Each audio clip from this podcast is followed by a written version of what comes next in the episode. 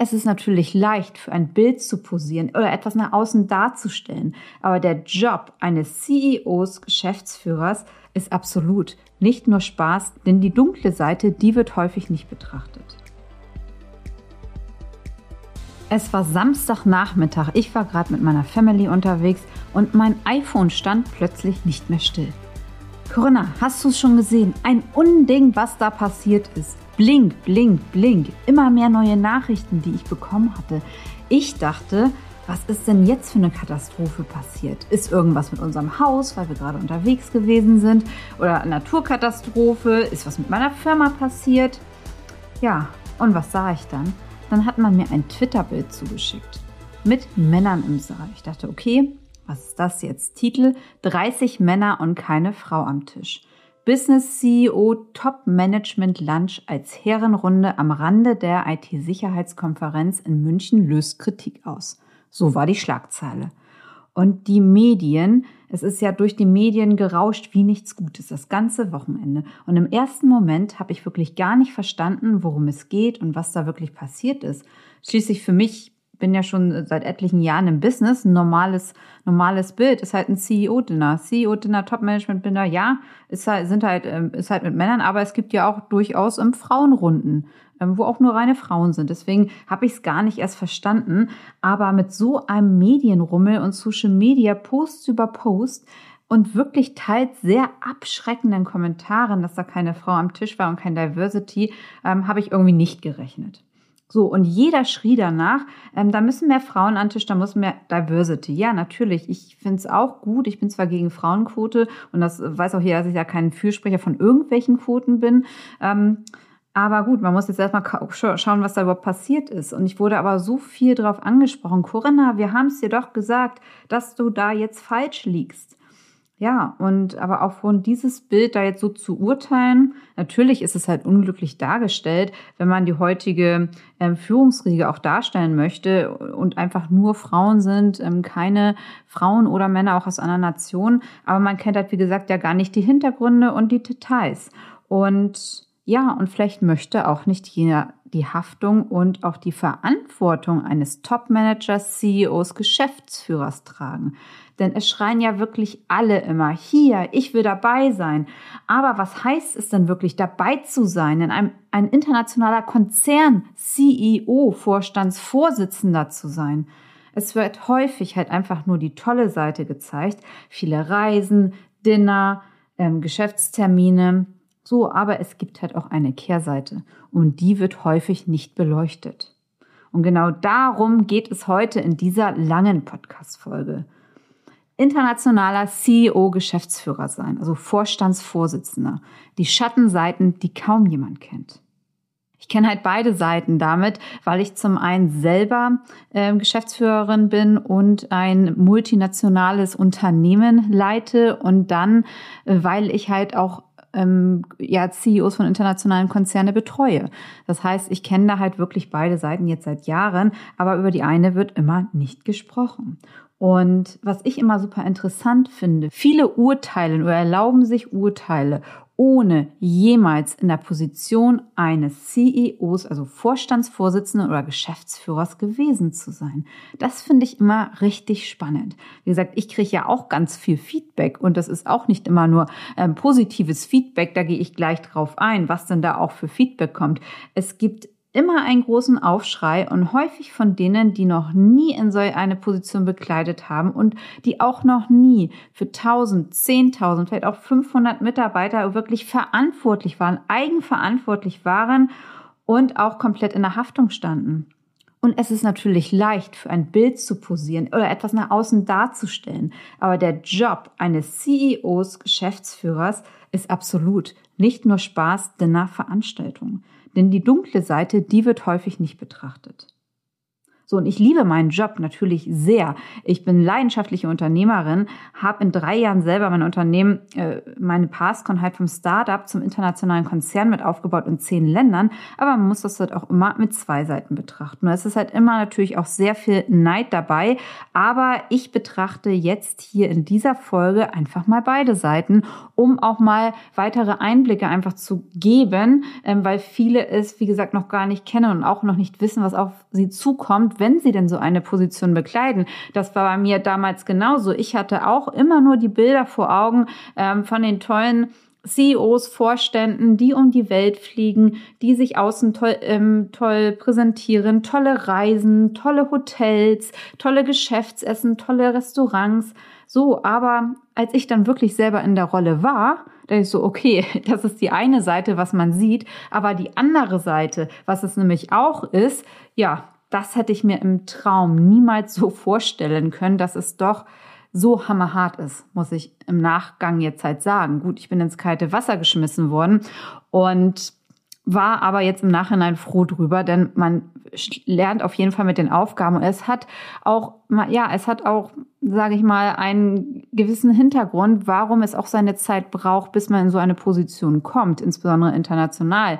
Ähm, das ist nochmal eine ganz, ganz andere Verantwortung, weil du auch mit ganz verschiedenen Nationen arbeiten musst. Du musst, hast unterschiedliche Gesetze, die du be berücksichtigen musst. Und ja, wie gesagt, auch die CEO von General Motors die ist erst mit 50 Jahren, ist sie erst in den Vorstand reingegangen und arbeitet jetzt zehn Jahre als Vorstandsvorsitzende. So, und das ist auch etwas, äh, viele sagen, okay, ich möchte CEO sein. Bam, dann bin ich halt mit 25. So, und das, das wird aber nicht funktionieren. Das wird nicht funktionieren, weil es ganz andere Anforderungen sind. Man muss da halt überall reinwachsen. So, aber jetzt dazu, was halt viele auch sehen. Und dann ähm, ja, was dahinter steckt. Zum, fangen wir mal mit dem klassischen Beispiel an. Was viele sehen, Reisen, schicke Flugzeuge, Business Class. Und ich werde so häufig darauf angesprochen, Corinna, tut es denn überhaupt Not, dass du Business Class fliegst? Warum setzt du dich nicht einfach in die Economy Klasse? Ja, nach außen sieht es natürlich aus. So, oh, schickes Flugzeug, schicke Business Class. Ähm, ist ja mal wieder klar, dass, dass sie darin fliegt und ich nicht. So, so, aber die Realität ist, wenn ich Business Class im Flugzeug fliege und auch viele andere meiner CEO-Kollegen, dann ähm, hat das natürlich einen Grund, denn äh, wir haben eine Zeitverschiebung, wenn wir zum Beispiel meine Strecke Frankfurt-New York, so was heißt sechs Stunden Zeitverschiebung. Ich fliege los morgens um acht oder zehn Uhr, nämlich meistens den ersten Flieger rüber nach New York. So, und dann ist aber, ähm, wenn ich hinfliege nach New York, ist ein zweifacher Arbeitstag angesagt. Das heißt, im Flugzeug selber arbeite ich meistens. Das heißt, ich habe was vorzubereiten für, äh, für die Tage halt, wenn ich in New York bin oder den Tag noch, wenn ich in New York bin. Denn wir landen in New York und dann ist es da auch erst morgens oder spätestens mittags. Das heißt, ich habe noch einen ganzen Arbeitstag noch mal vor mir.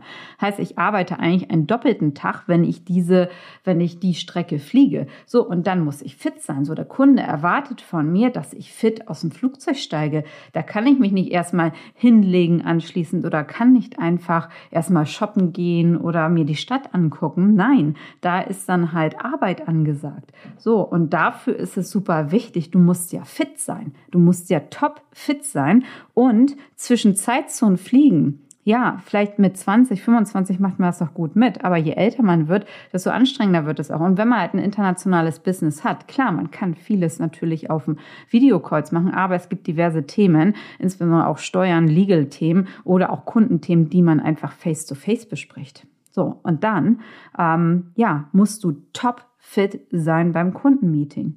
So, und das geht natürlich nicht, wenn du dann ähm, zehn Stunden da äh, eingequetscht in Economy fliegst. Äh, privat mache ich das ja auch, ne? Aber wenn ich in, wenn ich im wenn ich fürs Business auch unterwegs bin, so dann ist es halt einfach ähm, super wichtig, dass du dich um dich, um deine Gesundheit kümmerst, dass du da halt fit auftauchst. Und natürlich muss ich auch noch vorher mal vielleicht vier Stunden schlafen, den Rest auch arbeiten. Und da musst du auch mal gucken, das, was du dort arbeitest, du brauchst deine Ruhe da im Flieger. Du musst auch gucken, dass da keine anderen Leute mit reingucken, was du arbeitest. Also Thema Datenschutz. Also da gibt es einfach viele Faktoren.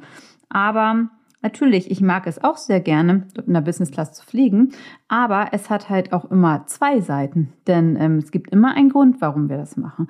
Und ja, das gleiche halt mit Hotels. Das heißt auch nur, oh, Corinna, super schicke Hotels mal wieder total zentral. Warum kannst du denn nicht auch einfach in so ein Drei-Sterne-Flughafenhotel gehen? Klar, machen wir in Teilen auch. Aber das ist auch wieder ein Thema, wenn du dicht eingetaktet bist, und das bist du, wenn du internationaler CEO bist oder Geschäftsführer bist, bist in Hotels und ähm, du hast einen engen Terminplan, du bist einfach nur froh, wenn zum einen du ein gutes Zimmer hast, du ordentlich schlafen kannst, und das ist das nächste, was top wichtig ist auch, insbesondere mit so einem strammen Plan, ähm, du brauchst dann einen, einen gewissen Service einfach, die dir dort halt mithelfen, weil wenn du, äh, wenn du x Termine hast überall, ähm, du brauchst einfach da eine gute Organisation dort auch im Hotel. Du musst ordentlich schlafen können. Das bringt dir alles nichts, wenn du dann da auch nicht ausgeschlafen bist. Du brauchst auch einfach deine Ruhe. Deswegen ist das halt schon auch immer zwei Seiten. Ja, und natürlich äh, sehen die dann auch ja total äh, tolle Hotelpools und so. Ja, ähm, aber ich liege dann nicht den ganzen Tag am Pool, sondern wenn maximal morgens um sieben zum Sport machen. So und Strand, auch wenn wir in Singapur sind, es ist halt häufig einfach nicht drin. Außer wir bleiben noch mal ein Wochenende länger. Aber aber ansonsten ist es halt einfach, ja, es sieht ganz toll aus. Ich genieße es natürlich auch, aber es ist auf der anderen Seite halt auch, es hat immer einen Grund, warum wir auch in bestimmte Hotels zum Beispiel mit reingehen. Ähm, entweder ist es auch die Lage, weil es macht zum Beispiel in New York, ähm, kann ich natürlich ein Flughafenhotel in Newark nehmen oder ich gehe direkt nach Manhattan, wo ich einen Arbeitsweg habe, dann vielleicht von maximal zehn Minuten oder morgens ich eine Stunde reinpendel.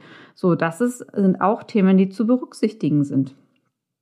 Und ja, so ein Reiseterminplan ähm, vom CEO sieht natürlich auch komplett vollgepackt aus. Also wenn ihr mich auf Instagram teilweise auch, auch verfolgt, werdet ihr auch sehen, heute Hamburg, morgen Stuttgart, München, dann schnell mal für 48 Stunden nach New York, Dubai und ähm, zurück nach Singapur. So sah und sieht es teilweise halt aus. Und ähm, man ist halt schon extrem eng getaktet und hat immer Zeitzonen-Themen drin. Und jeder, der schon mal Jetlag miterlebt hatte, weiß, ähm, wie teilweise übel das auch sein kann. Und damit muss man halt immer umgehen. Das ist halt einfach Teil des Jobs. Und äh, mein heftigster, meine heftigste Zeitverschiebung einmal war, als ich in Hongkong war ähm, für Kunden und dann ähm, rüber musste nach New York auf einmal. Das heißt, man hatte halt über zwölf Stunden auf einmal dann eine Zeitverschiebung drin, was einen komplett aus dem Biorhythmus bringt. So, damit musst du halt auch erstmal umgehen. Und als ähm, Geschäftsführer, CEO, dass du da halt einfach mal sagen kannst, so jetzt, ach nee, ich klinge mich aus, ist halt einfach häufig nicht, insbesondere wenn du im Kundenbereich halt mitarbeitest.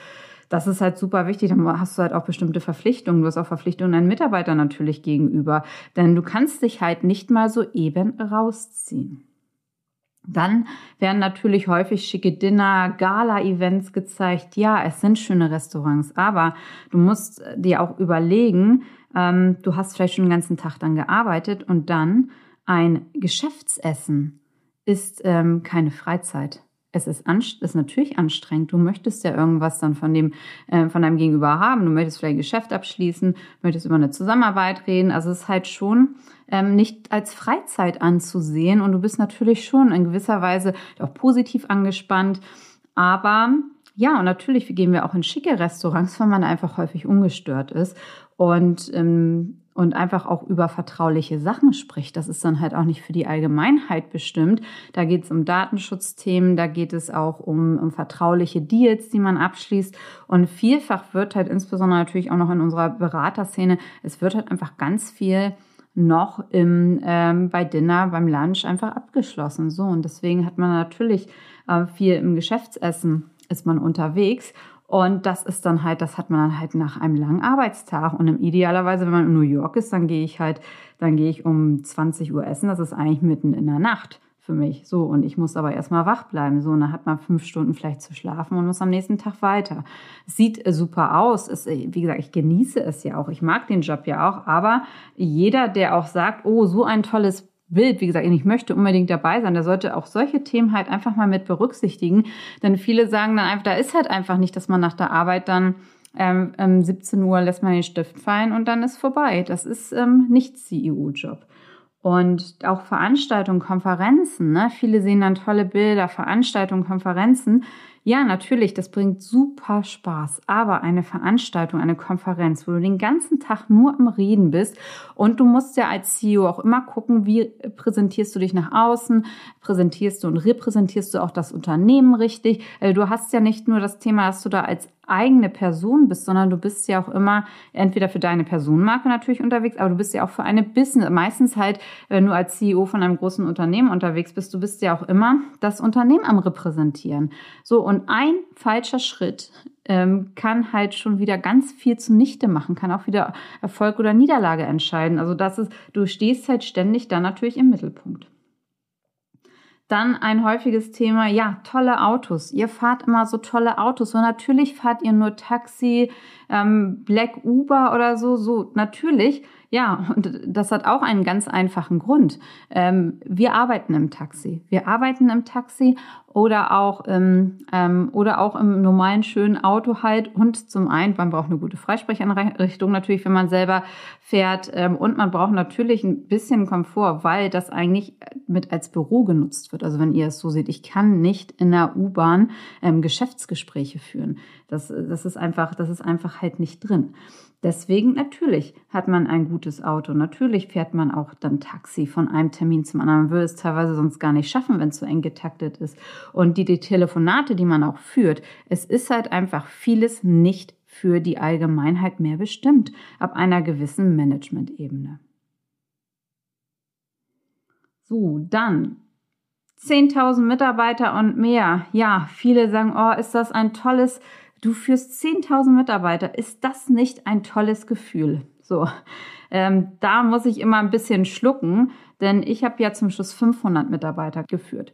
Und diese Verantwortung für die Menschen zu haben, auch in allen unterschiedlichen ähm, Lebenslagen und auch in ganz vielen verschiedenen Ländern von verschiedensten Herkünften, ja, das ist eine verdammt große Verantwortung. Ich habe es in einem anderen Podcast schon mal gesagt, es ist wie eine Verantwortung für Kinder zu haben. Man bekommt natürlich die Sorgen von seinem eigenen Management, von den Mitarbeitern mit. Man hat insbesondere, auch vier Jahre in ärmeren Ländern hat, ich habe ja Polen, ich habe Bulgarien halt mit, äh, das ist halt schon teilweise schlimm mit anzusehen, in welchen, welchen schlimmen Verhältnissen dort auch noch gelebt wird. Insbesondere jetzt, als wir bei Corona gesehen haben, die äh, gehen dann halt zurück in die Wohnung halt zum Arbeiten, wo es teilweise noch nicht mal wo es teilweise noch nicht mal ein richtiges Arbeitszimmer natürlich für die gibt und wo halt auch dann keine gute Internetverbindung ist. Das sind einfach ganz andere Verhältnisse und dann auch eine ganz, ganz andere Gesundheitsversorgung. Und natürlich macht man sich da halt auch ähm, gewisse Sorgen. Man äh, sind ja immerhin seine Mitarbeiter, die man hat und hat eine Wahnsinnsverantwortung. Also diese Verantwortung ist fast wie eine Verantwortung halt für Kinder zu haben. Und ja, auf der einen Seite ist es schön, aber es ist ein, ein Wahnsinn, ein wahnsinniger Brocken, den man dort auch noch zu tragen hat. Dann wird natürlich gesagt, ja, CEO, du hast ein tolles Standing. Alleine der Name CEO ist doch super. Und du wirst überall hin eingeladen. So, das Thema ist nur, ja, man wird viel eingeladen, aber du hast eigentlich ja keine Zeit dazu. Du musst Umsatz machen, natürlich musst du eine Firma repräsentieren, aber du hast halt häufig gar nicht die Zeit dazu, ähm, überall, wo du eingeladen wirst, auch hinzugehen. Und dann kann das nämlich auch ganz schnell wieder umschlagen, wenn du dann, dann nämlich mal einen Termin oder eine Veranstaltung absagst und eine andere zusagst. Das kann halt auch ganz schnell mal in die negative Publicity gehen, obwohl du das eigentlich gar nicht, gar nicht möchtest, ähm, weil es einfach auch vielleicht nur ein Zeitproblem ist. Das ist bei mir ja auch so. Ich kriege super viele Einladungen zu Veranstaltungen, zu Events, aber ich habe überhaupt nicht die Zeit dazu, dahin zu gehen. Zu einigen natürlich, und jetzt, wenn es virtuell ist, eh, kann man halt gut teilnehmen, aber halt vieles, was in Person ist, da muss man auch erstmal die Zeit dafür haben, denn man hat ja auch noch einen Job. Man hat ja auch noch den Job des CEOs, des Geschäftsführers. So, natürlich gehört es mit dazu, aber wenn das halt überhand nimmt, man muss da überall ein gesundes Maß an Balance finden, sage ich mal dann wirst du natürlich als Geschäftsführer, CEO auf Schritt und Tritt verfolgt. Ob von der Konkurrenz, ob von, ähm, von natürlich von Investoren, von den Medien, du wirst halt komplett verfolgt. Ein falsches Wort von dir und es wird auch alles auseinandergerissen. Und das ist ein verdammter Druck, den man auch erstmal abkönnen muss. Also ich habe da ganz lange halt auch mit gehadert erstmal, dass ich halt so stark verfolgt werde. Jeder guckt auf mich. Also ich kannte das ja gar nicht. Ich war Angestellte, ganz normal. Ich war Angestellte, ich war zwar Partner in Unternehmensberatung, aber ich kannte es gar nicht, dass ich auch von den Wettbewerbern von, auf Schritt und Tritt verfolgt worden ist. Jeder guckt wirklich, was du machst. Und die meisten wollen ja auch nur, dass du halt scheiterst. Also ich sag mal so 90 Prozent von denen, ähm, die mir da auch gefolgt sind, natürlich, die, die freuen sich eher, wenn man halt scheitert. Ne? Und 10 Prozent freuen sich vielleicht wirklich für dich. Aber das ist halt ein, ein wahnsinniger Druck auch, ähm, der da auszuhalten ist und den man aushalten muss einfach. Äh, von, von diesen auf Schritt und Tritt verfolgt zu werden. Dann kann es halt auch sein, wo man auch super aufpassen muss, da habe ich auch sehr viel mitbekommen, dass die Familie bedroht wird, dass du selber bedroht wirst. Denn die Außenwelt, man kann das halt nicht gut wirklich beeinflussen, aber es gibt halt nicht nur gute Menschen dort draußen. So, dann bekomme ich häufig zu hören, ah, das ist doch super, tolle Investoren oder du bist an der Börse gelistet dann. Ja, aber wenn ich mit den CEOs gesprochen habe, auch die an der Börse gelistet sind oder also international und auch ähm, tolle Investoren im Hintergrund haben, ja, es sind aber verdammt hohe Erwartungen. Du hast eine ganze Reihe an Stakeholdern, die wollen Marge, Marge, Marge, Profit, Profit, Profit. So, und du hast ja tausend andere Themen noch zu erledigen. Und, und diesen Erwartungen, diesen teilweise auch nicht, äh, nicht menschlichen Erwartungen zu erfüllen, das ist ja auch ein Druck, den man sich macht, weil man möchte ja auch seinen Job gut machen. Ähm, das wird häufig auch nicht gesehen. Man sieht nur, oh, Firma ist an der, an der Börse oder da ist jetzt ein toller Investor reingestiegen. Aber was das halt auch mit sich zieht, nämlich das Thema was du auch erfüllen musst dann wieder als CEO-Geschäftsführer. Hm. Da, da steckt halt schon noch einiges drin und insbesondere diese Erwartungshaltung und wenn du die Erwartungen auch erfüllst, ne, dann bist du nämlich auch ganz schnell weg vom Fenster. Das ist, äh, also da äh, denke ich, das, das muss ein immenser Druck ist das, was ich mitbekommen habe. So, und dann natürlich, klar, denken die alle, ach super, du bist ganz oben an der Spitze, kannst entscheiden. Ja, natürlich, das ist so, wenn du eigentümergeführtes Unternehmen bist, wie ich es halt auch lange war, ne, da konnte ich halt ganz schnell entscheiden. Aber wenn du im Konzern bist, natürlich dauert das alles. Aber du hältst da auch als CEO deinen Kopf hin. Und alleine entscheiden ist dann da auch nicht. Also das heißt, da gibt es dann Gremien, mit denen man sich abstimmen muss. Und aber wenn du für deine Firma halt selber entscheidest, so trägst du natürlich auch gleich die Konsequenzen. Also ich habe halt für jede Entscheidung, die ich getroffen habe, sowie positiv die Konsequenzen getragen als auch negativ. So, und das sieht man auch häufig nicht. Und als letzten Punkt, den ich halt nochmal ansprechen möchte, ist es nämlich die ganze Haftungsthematik. Ich glaube, die wenigsten würden wirklich persönlich in die Haftung nehmen. Also als Gesellschafter, als auch Geschäftsführer, ähm, für Startup, du musst dich häufig verbürgen und dann halt auch mit dem gesamten Privatvermögen. Wenn ich jetzt mal von, von, von Gründern, von, von Gründern spreche, GmbH-Gründern, ähm, wenn du weitere Kredite brauchst, dann werden halt einfach ganz häufig Bürgschaften halt auch verlangt. Das heißt, du hängst eh komplett in der Haftung mit deinem gesamten Privatvermögen. Also da stellst du schon mal alles aufs Spiel. Dann auch für ähm, CEOs, es gibt halt natürlich da auch eine gewisse Managerhaftung. Du kannst halt immer ähm, durch Versicherung etwas ausgleichen, aber nie kannst du ausschließen, dass die gesamte Haftung, also auch wenn deine Mitarbeiter wirklich Mist bauen, ähm, da ist es halt wirklich so, dass du halt den Kopf dafür hinhältst und du haftest damit nicht nur mit dem Geschäftsvermögen, sondern in, unter bestimmten Umständen auch mit deinem kompletten Privatvermögen. So, und das muss man natürlich erstmal bereit sein, wirklich einzugehen. Oder insbesondere, wenn man auch in, ähm, im Fintech-Bereich ist, ähm, es ging ja alles auch durch die Medien, wenn dann eine Steuerfahndung vor der Tür steht, eine Polizei äh, Sachen beschlagnahmt, das ist alles ein Thema, was da halt auch mit reinspielt. Und diese Haftung zu übernehmen, das ist ein ganz schöner Klotz. Und ich weiß nicht, wie viele wirklich bereit sind dazu, diese Haftung zu übernehmen. So, ich hoffe, ich konnte euch jetzt da einen guten Überblick geben, was es halt wirklich heißt, da auch CEO zu sein. Denn viele sehen halt wirklich nur die eine Seite und es ist natürlich viel Neid dabei, den ich natürlich auch immer wieder zu spüren bekomme. Aber es gibt halt wirklich immer zwei Seiten und es gibt ja auch einen Grund, warum ähm, nicht so viel wirklich diese C internationalen CEO-Rollen auch ausfüllen wollen, nicht zumindest nicht die Masse ausfüllen will. So und jeder, der jetzt auch bei so einem Bild schreit, warum bin ich nicht dabei oder da muss sich was ändern, die meisten waren noch nicht mal ansatzweise in einer globalen CEO-Rolle. Ich lasse das jetzt mal so stehen zum Nachdenken und hoffe, ich konnte euch einige Einblicke geben in beide Seiten von internationalen CEOs, Geschäftsführern und freue mich auf euer Feedback und freue mich auch, wenn ihr beim nächsten Podcast wieder einschaltet. Eure Corinna.